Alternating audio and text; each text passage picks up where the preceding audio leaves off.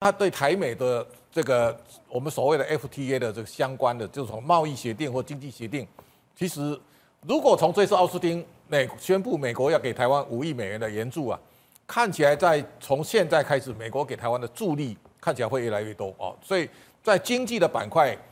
像这个在礼拜五早上起来，你可以看到美国已经透露一些讯号了，这个代表什么样的意涵？好，呃，我觉得那个台美关系现在当然是如日中天。那呃，最最重要的就是今天早上我们啊、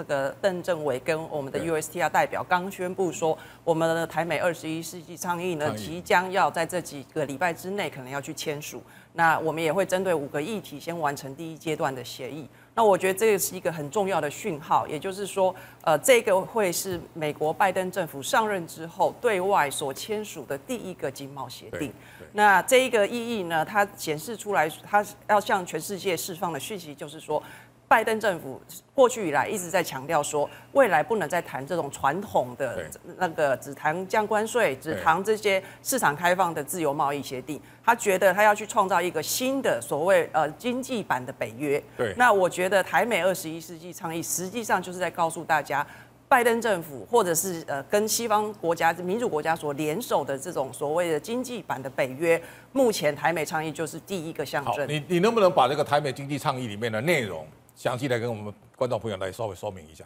好，台美经济倡议呢，基本上有十二个议题。对。那我们现在先完成了五个。对。我们可以看到，现在这几个议题呢，大概就是啊贸易便捷化，然后像这些呃所谓的这个服务贸易国内规章、良好法制作业程序这些有关的议题。那我还有还像反反贪腐啦、中小企业，这个大概是我们第一阶段会先完成的。那后续呢，应该呃，可能第二阶段会优先去谈的。目前看起来，应该可能像数位协议啦，呃，国营企业啦，或者是像非市场经济这些议题。这些议题呢，或许对呃大众来说不一定是很熟悉，但是跟各位说明的是，这一些议题实际上就是这些所谓我们现在所谓新世代高标准 FTA 所涵盖的，对，也是台湾现在在准备这个 CPTPP 里面大部分的议题都有涵盖在内。好，所以我觉得这些议题都是在象征美国希望所谓的新世代的这个 FTA 的规则，希望长什么样子？他告诉大家一个轮廓，明确的轮廓。所以这个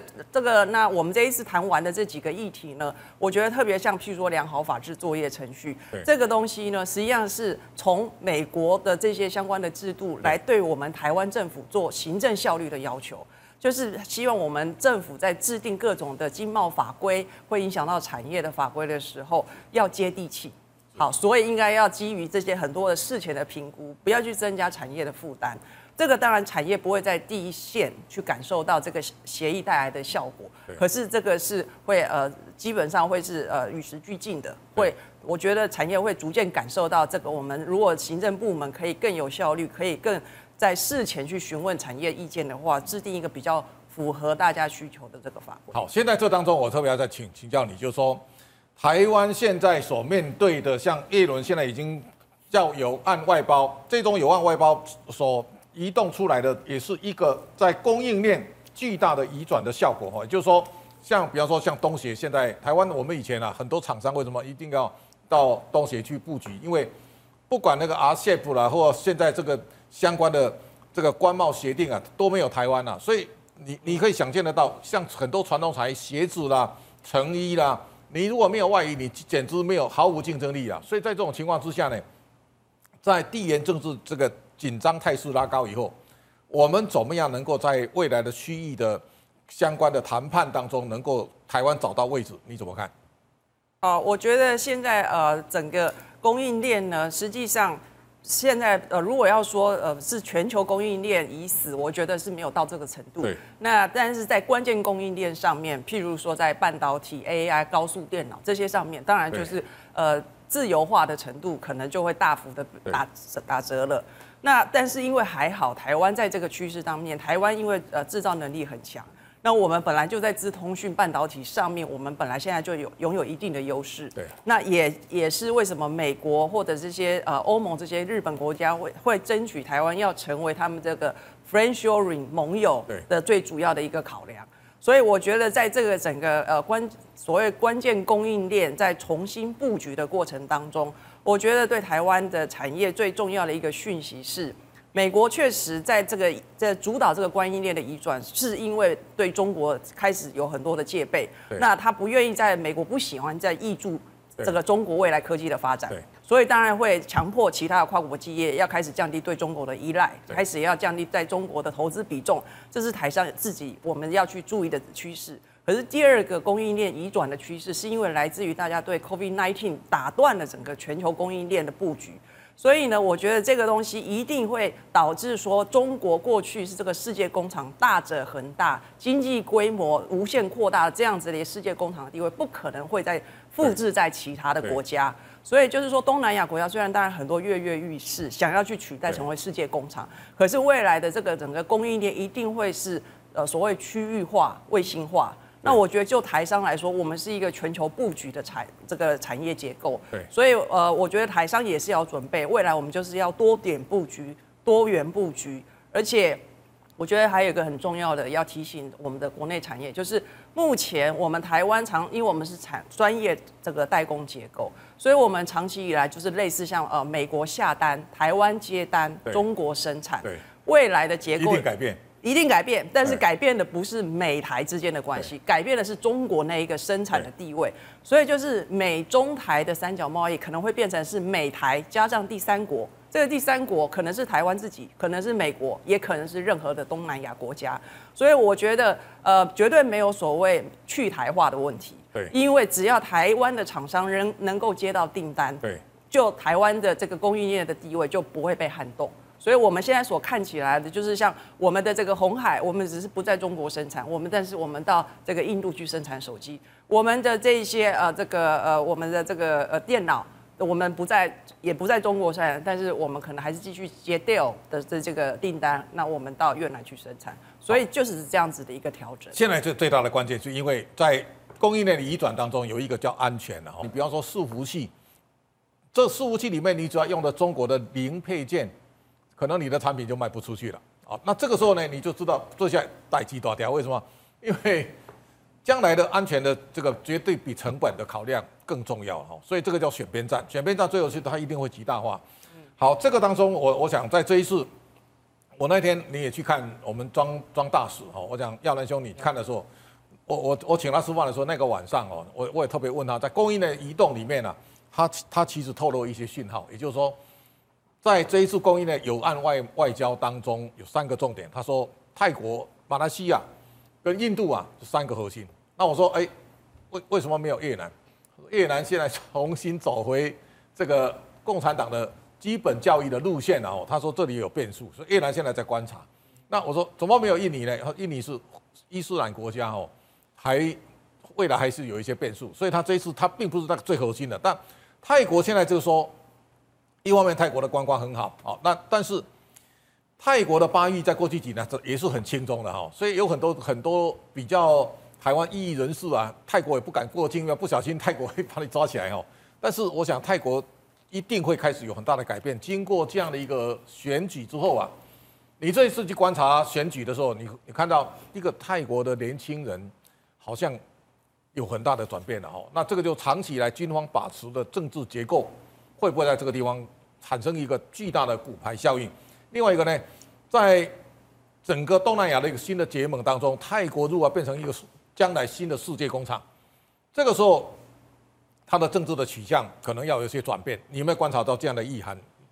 像皮塔本身来讲，他是留美留美的关系，对，那他也在批评前面的政府，就是泰国长期以来在东南亚国家，其实他的实力是坚强的，但。他们都扮演叫做隐形外交，对，就是隐形外交，就等于没有外交，就是说，它这是没有影响力的，没有影响力。那中国这几年来在越南的影，在泰国影响力与日俱增，比如说高铁啦，它的汽车产业都进进去了。好，那当然这就是说，整个泰国长期以来都在比较慢慢慢慢在轻松。那他现在，他现在皮塔提出来是等距外交了，就是说他希望能够在稍微往美国这边再修正。然后维持区域的平衡，对，好，维持区域平衡。基本上，因为我想他这样的的上台之后，未来跟在台湾部分，可能政治上突破很困难，但在经济的交交流会更热络。哦，因为毕竟这个台湾台商在泰国创造就业机会是远远高过于中国，因为中国大概去的大概就是要么观光客，要么高铁，对，好，这是比较多的是国营企业过去到泰国的投资。那泰国很特殊，泰国同时是一个劳工输入也是输出的国家，对，它从缅甸输来的劳工，就是那些在过高铁的很多都是从缅甸来的，所以它同时就产生很多的失业率是很高的，好，因为它其实看起来我们在看到曼谷是比台湾更国际化、更进步，对，哦，所以啊，但是在曼谷以外的地方。其实它的的世界是两个世界，哦，所以这次选举我们也看到，所以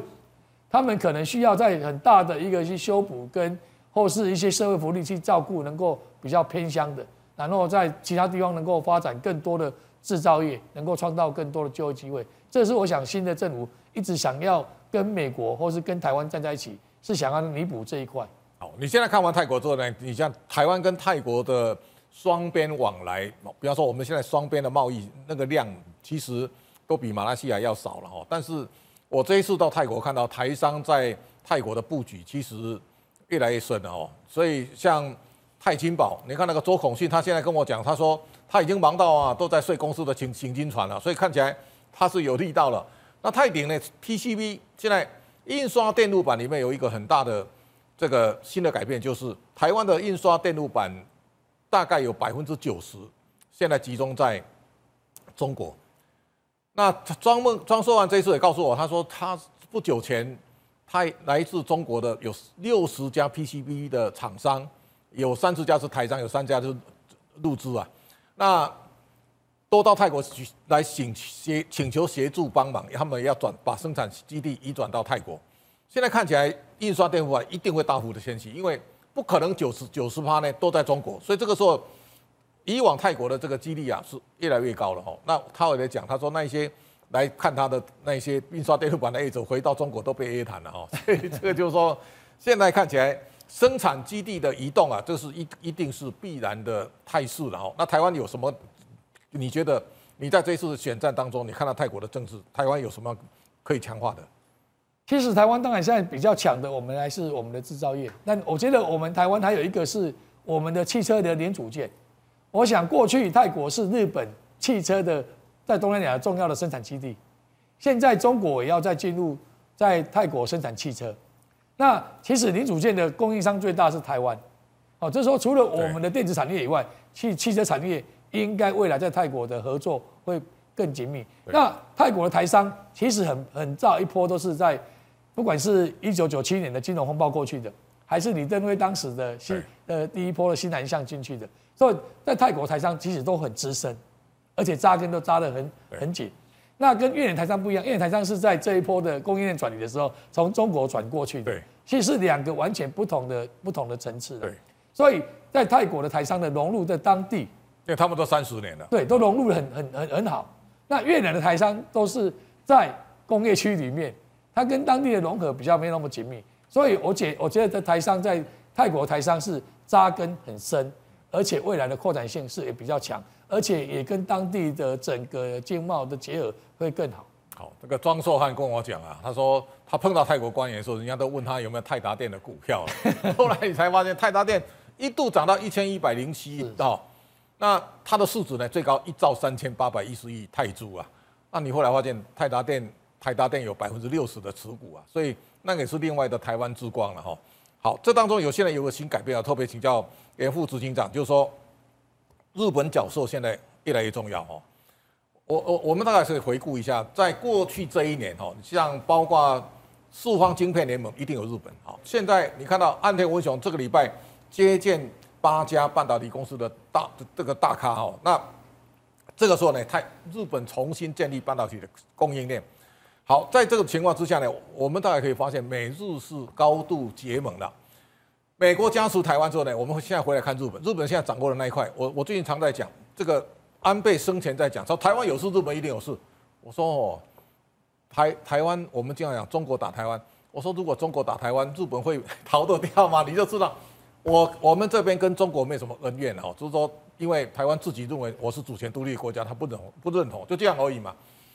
日本跟中国的恩怨啊，是百年恩怨呢，你就知道呢。你看中国的这个电视节目啊，这个几十年每每天晚上都在抗日，都在反日啊。我说这个当然比台湾严重好。现在日本的角色，我相信台湾、日本是一定命运共同体。那日本现在看起来在转向，就日本经济看起来好起来了。这个情况，我们大家可以看到，在日本主主导的几个像 CPTPP 啦，现在大家还在谈谈判的状态当中哈。台湾现在好像似有若无了哈，就是说这个你是在这一块研究很久，我想利用这个机会跟我们观众朋友来说明一下 CPTPP 现在这个在各方角力的状况下，现在的进度大概怎么样？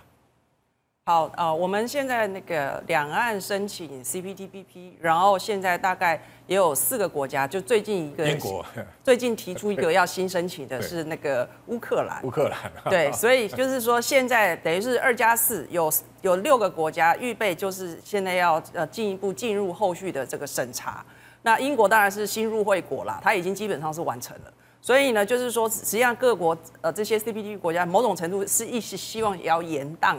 这些对新入会国的申请，因为两岸问题嘛，他们有一些国，有一些 CPTPP 国家担心有真的会有选边站。对，好，那现在的我，可是我我个人觉得，我觉得我们在这关键的两年，会是台湾可不可以顺利加入 CPTPP 的呃这个我们要努力的期间，因为今年是纽西兰是轮值主席国，对，明年加拿大是轮值主席国，这两个国家都是等于是站在。比较友善台湾，然后而且这两个国家基本上在这个议题上面比较敢言敢冲，特别是加拿大。对，所以呃，现在这些国家呢，就是希望某种程度协助台湾可以加入的一些解套的方式。第一个呢，就是我刚才讲的，现在所有的新申请国一起成立工作小组，对，那就大家不用选边，不用个别成立。好，这是一个解套的方式。第二个呢，就是以这个自由化程度高的先进去，先成立。对，那当然这两个方向都对台湾是有利的。好，所以我觉得这我们现在就是希望在这两年，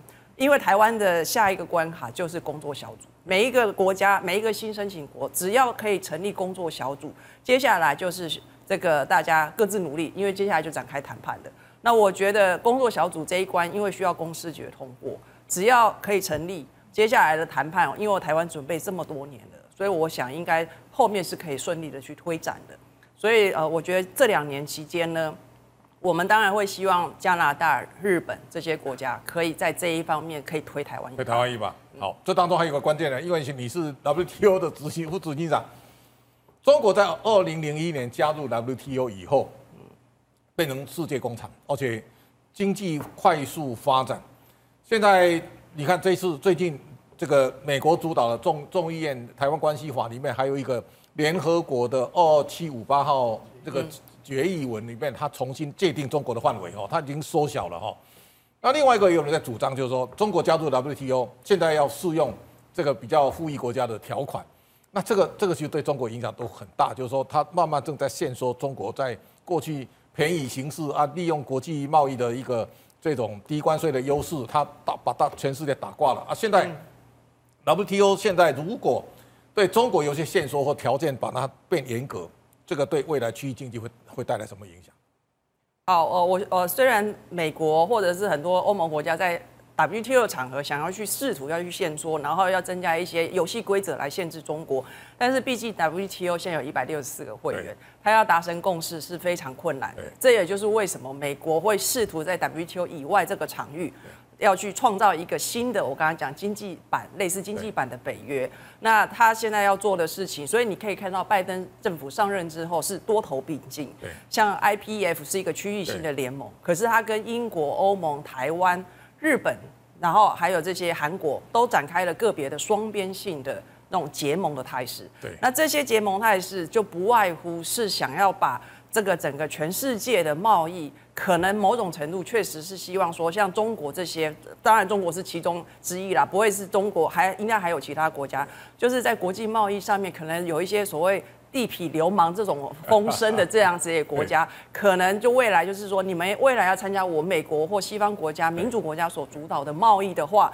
你们要按照我所要求的一些所谓的 dress code，你要有一些按照我的衣着规范，按照我的这些所谓品格要求，你符合了，你才可以进来我这一个 party 来跟我谈贸易。所以我觉得呃，这个我觉得美国在做这方面的努力。当然，它并不是说还要把整个 WTO 撤除，因为毕竟 WTO 还是建立了最基本的游戏规则，就像这些关税、呃简易的这些游戏规则，那也不适合把它整个拆毁。就跟联合国一样啊，联合国现在被中国完全控制以后，美国现在也在拆弹啊。对，可是因为 WTO 它涉及的规则更复杂，如果美国把它整个拆毁，实际上会涉及到美国接下来它的产品卖到其他国家，大家就直直接可以升高关税，这对他来说未必是有利的。所以我觉得美国现在做法就是在 WTO 以外会成立各种小联盟，那这些小联盟某种程度都是要去建立，呃，美国认为现在可以防堵中国崛起的一些新规则。